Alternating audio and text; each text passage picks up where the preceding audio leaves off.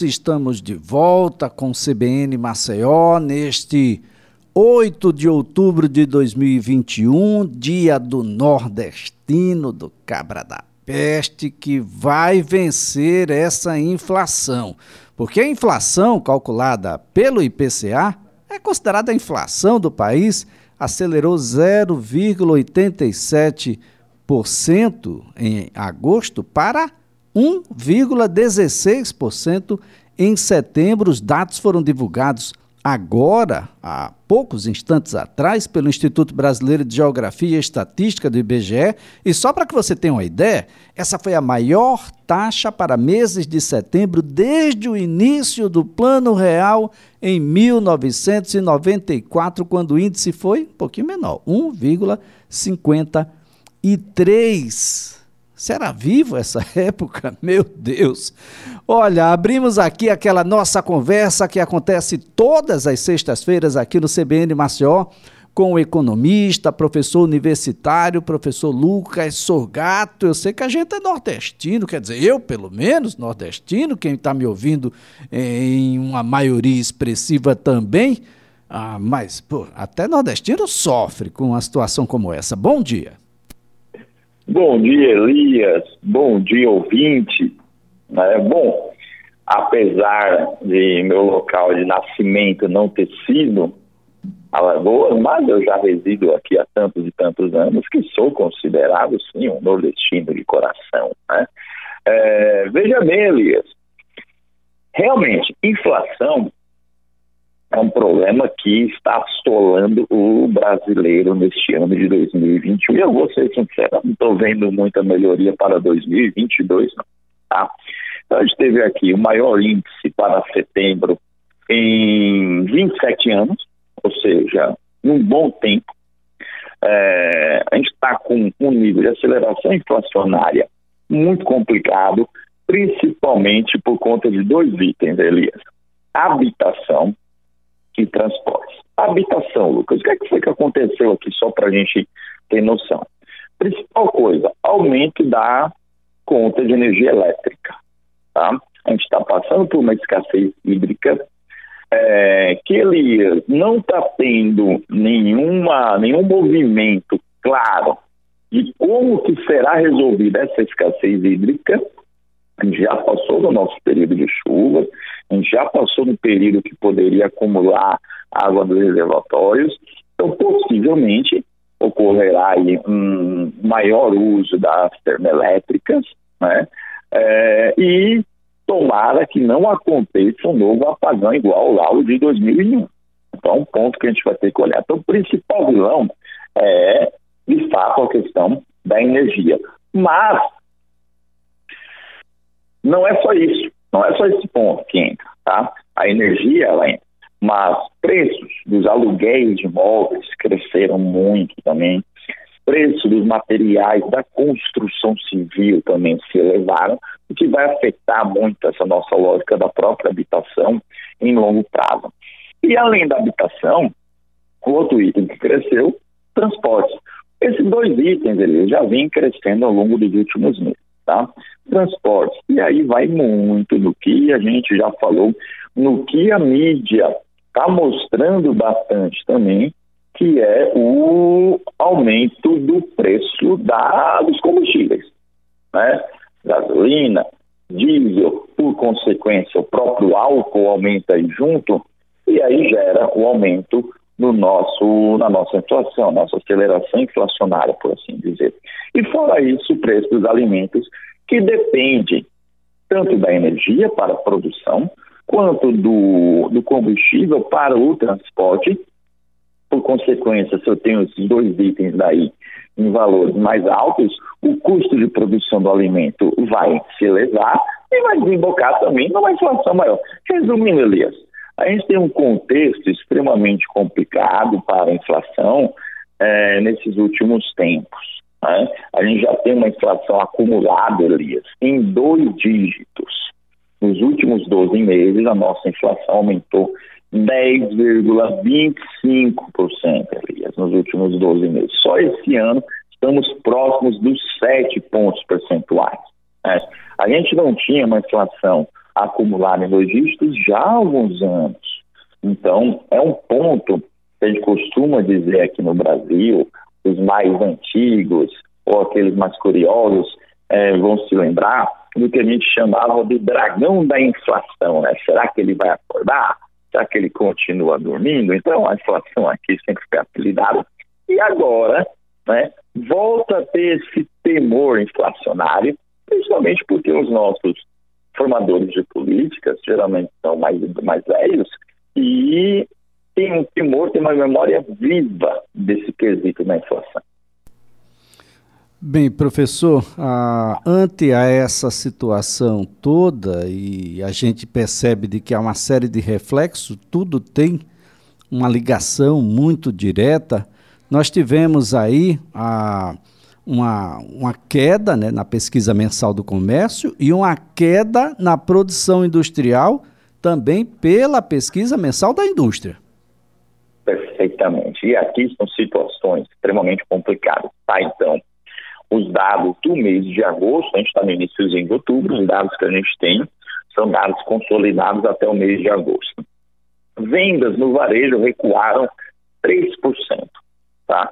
Mais, das, mais da metade das, das atividades que são pesquisadas demonstraram queda. Tá? Então, isso daí é extremamente preocupante.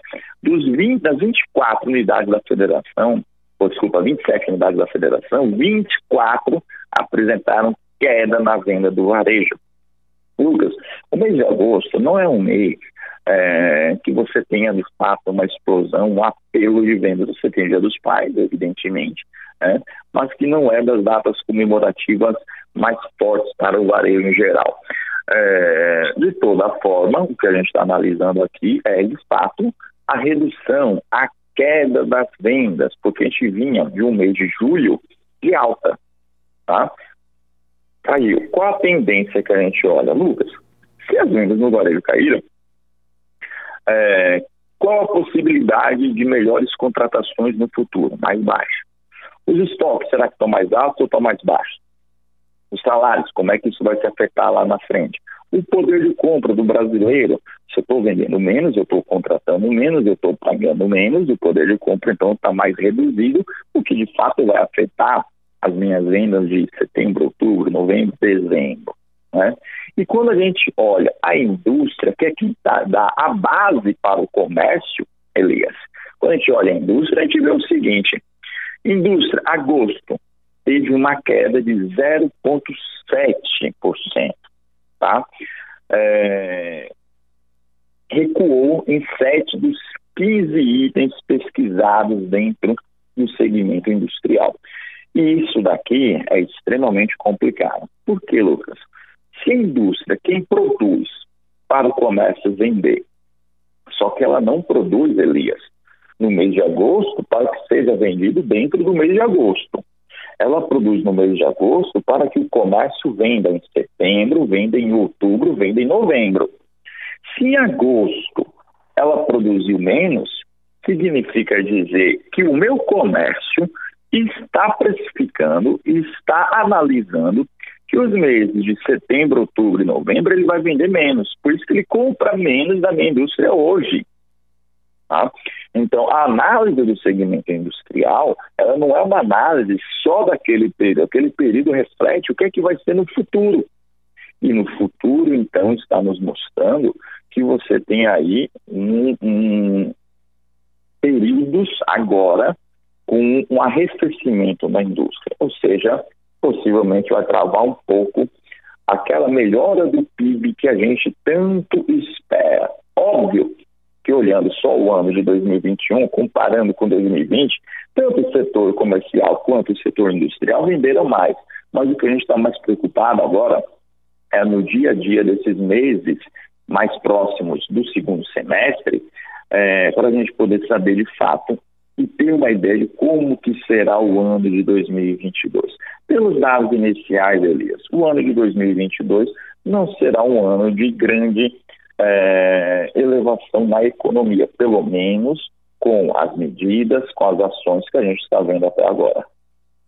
Bem, uh, professor Lucas Sorgato, nós temos um, uma situação que é, que é bastante interessante, porque inflação, aumento de preços, essas coisas todas têm uma relação direta com o produto interno bruto, com o PIB. Como é que a gente está de PIB este ano e qual é a expectativa? Aliás, eu não compreendi quando o governo afirma de que um PIB menor o ano que vem pode ajudar a segurar a crise hídrica. Crise menor faz chover, professor? Elias, é, são, são certas frases, são certas falas que de vez em quando a gente fica pensando no que, que o governo quis dizer e tem que, tem que, tem que relevar, por assim dizer, ou tem que explicar. Né? Então, o governo disse o seguinte: olha, um PIB menor em 2022 vai ajudar na crise hídrica. Ah, tudo bem. O que, que ele está querendo dizer? Ele está querendo dizer que se a economia for pior em 2022, né, as indústrias vão gastar menos energia, as é, atividades de comércio também vão gastar menos energia, as pessoas físicas vão procurar economizar mais, justamente para poder pagar menos. Né? Então, tudo isso daí vai economizar energia. Então, o governo disse o seguinte: se a gente tiver uma crise econômica, se o PIB for pior, vai ajudar a gente nessa questão hídrica. Mas, Elias, esse pensamento aí né, é completamente ilógico é completamente louco né, você pensar e falar uma, uma situação. Você tem que buscar que seu país cresça, que distribua renda, que passe recursos para a população. E não o contrário, você pega uma notícia que é muito ruim o Brasil não crescer, né, porque isso vai ser pior para todo mundo, e dizendo que isso pode ajudar na crise hídrica. Isso não tem nem cabimento. Né? É uma frase, um contexto extremamente infeliz é, que foi colocado. Então, que a gente não pode nem levar em consideração, Elias. É, como que isso poderia ajudar? Não, é a mesma coisa que foi dito recentemente é, em noticiários por uma colega jornalista, de que o desemprego e a redução da renda é, ajudaram a dar maior poder de compra para o brasileiro. Não, peraí, isso daí também foi um absurdo. O contexto é completamente diferente. É a mesma coisa nesse caso daqui em dizer que uma crise econômica vai ser boa porque vai ajudar a passar pela crise hídrica. Não, não, não, não. É, é algo completamente lógico, Elias. Ilógico, surreal e que definitivamente ah, nos tira do norte, que deve ser o enfrentamento dessas questões. Planejamento para não repetir isso um pouco mais adiante.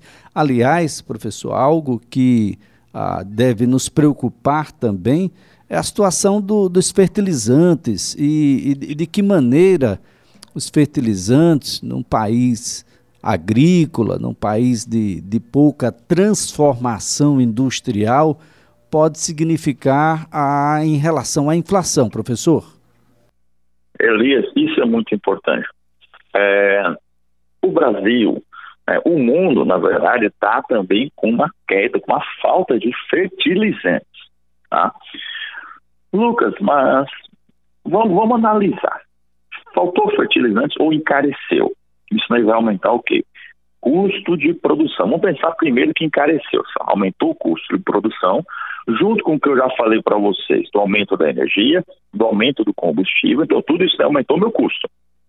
Todos esses aumentos de custos vai fazer com que o alimento fique mais caro. Tá? Alimento mais caro, maior inflação, consumidor vai pagar mais. O outro ponto, Lucas, faltou fertilizante. Se faltou, eu vou utilizar menos fertilizante dentro do meu, é, do meu plantio, sem problemas. Né? A grande questão é o seguinte: o fertilizante, muitas vezes, ele ajuda na produtividade, no combate a pragas e produtividade. Né? Se eu não coloco o fertilizante, a minha oferta pode diminuir. Eu posso ter uma lavoura que vai corresponder menos. Eu vou ter uma produção agrícola menor. Se eu tenho uma oferta menor, com a mesma demanda, porque a demanda ela não vai reduzir de uma hora para outra. Né? O consumidor de tomate vai querer continuar consumindo tomate, o consumidor de batata vai querer continuar consumindo batata, o consumidor de alface também. Mas se eu tenho um, um, uma produção menor, o que é que eu vou ter? Pouca oferta, muita demanda. Quando eu tenho uma menor oferta com uma maior demanda, qual a tendência? Aumento nos preços. Então, veja bem, a falta do fertilizante vai gerar inflação por dois cenários. Um, pelo aumento do preço do custo de produção, e dois, pela redução da oferta de produtos. Ou seja, é extremamente preocupante para um país que já vem com uma aceleração inflacionária, que já estava com aumento no preço dos alimentos por conta de maiores exportações, né, principalmente na parte de carnes, e agora pode ter um novo problema na questão de alimentos por conta desse item essencial para a produção que vai faltar ou encarecer. Resumindo, inflação maior. É por isso, Elias, que quando eu olho para 2022, infelizmente, eu não estou conseguindo ainda enxergar um bom cenário. E a gente fica aqui observar, ah, sob o ponto de vista do ouvinte, aquele ouvinte mais, mais comum, aquele ouvinte ah, que, mesmo tentando ser muito atento, não consegue compreender, ah, porque as informações oficiais elas são emitidas de modo a confundir. E aí a gente tem, por exemplo, a situação dos combustíveis, da gasolina, por exemplo, ah, não a culpa é dos governadores. A gente sabe que o percentual aplicado de ICMS pelos governos estaduais, ele é alto. Não era percebido, professor, porque a gasolina estava em patamares minúsculos. A combustível de um, dois, três, quatro reais você não sente tanto. Mas aí começa essa, essa política de preço do barril internacionalmente, dólar sempre elevado, e a gente começa a fazer a seguinte pergunta: imaginando aqui que os governadores isentam de ICMS, a gente resolve o problema?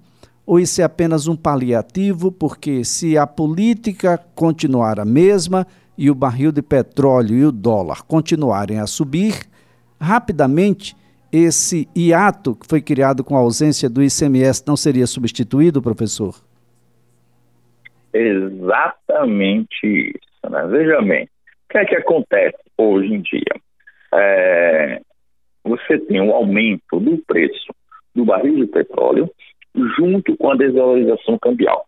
Foi isso que ocasionou o aumento no preço do combustível.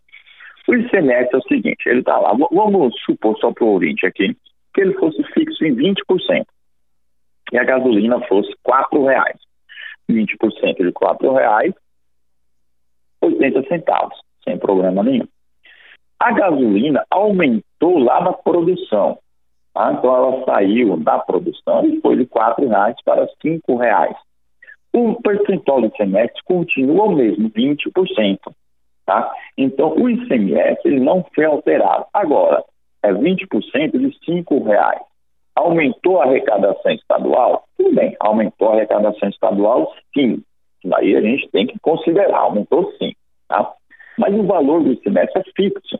Não foram os estados que geraram o aumento no preço do combustível. Os estados são passivos aí, porque aquele valor já é fixo, já é dado. Perfeito. Então, estados vão e zeram o ICMS. O que, é que acontece o Estado zerar? Primeiro que não pode, porque é uma renúncia fiscal muito grande, tá? Mas se fizesse isso, zerou o ICMS. A gasolina, então, sairia lá de R$ reais para R$ reais. Poxa, Lucas, legal, população aí tá legal. Mas isso não resolve o problema. Isso é só o paliativo. Por quê? Porque se o preço do barril do petróleo no mercado mundial continuar aumentando, se a nossa moeda desvalorizar mais, daqui a pouco vai voltar o preço de 4 para 5 reais. Não resolveu o problema. Com agravante, agora os estados não recebem mais esses recursos do ICMS. Como que ele vai continuar a fazer políticas públicas? Né, de estradas, de hospitais, de colégios, pagamento de servidores públicos, que reduziu a própria arrecadação dele. Tá? Como que ele vai ajudar a população? E aí, professor, aí além da seca que a gente vai ter e já tem nos reservatórios, a gente vai ter uma seca nos cofres estaduais. E seca definitivamente, quem entende, é nordestino. Quando a terra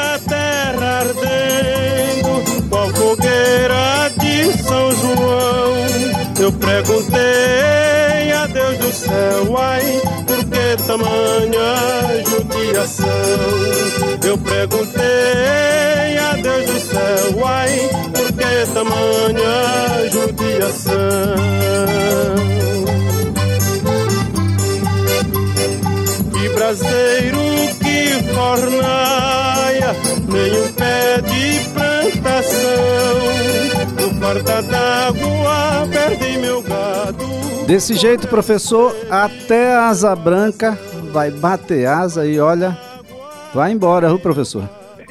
Exatamente. Deixo, aproveito e deixo aqui, usando o tema seca, como sugestão de leitura, a obra Vidas Secas do nosso querido Graciliano Ramos, né? Então, ouvintes, Boa dica, aproveitem, professor. leiam e vamos pensar e refletir no que foi e no que continua sendo o Nordeste brasileiro. Esse grande nordestino. O Brasil agora sabe e conhece o que é aquilo que sempre foi da rotina do nordestino. Falta d'água, dificuldade, nem um pé de plantação gado morrendo, essas coisas todas que acontecem com muita frequência aqui e que agora a gente observa em todos os lugares do Brasil. Muito obrigado, professor. Até a próxima sexta. Até semana que vem, Elias e todos os ouvintes.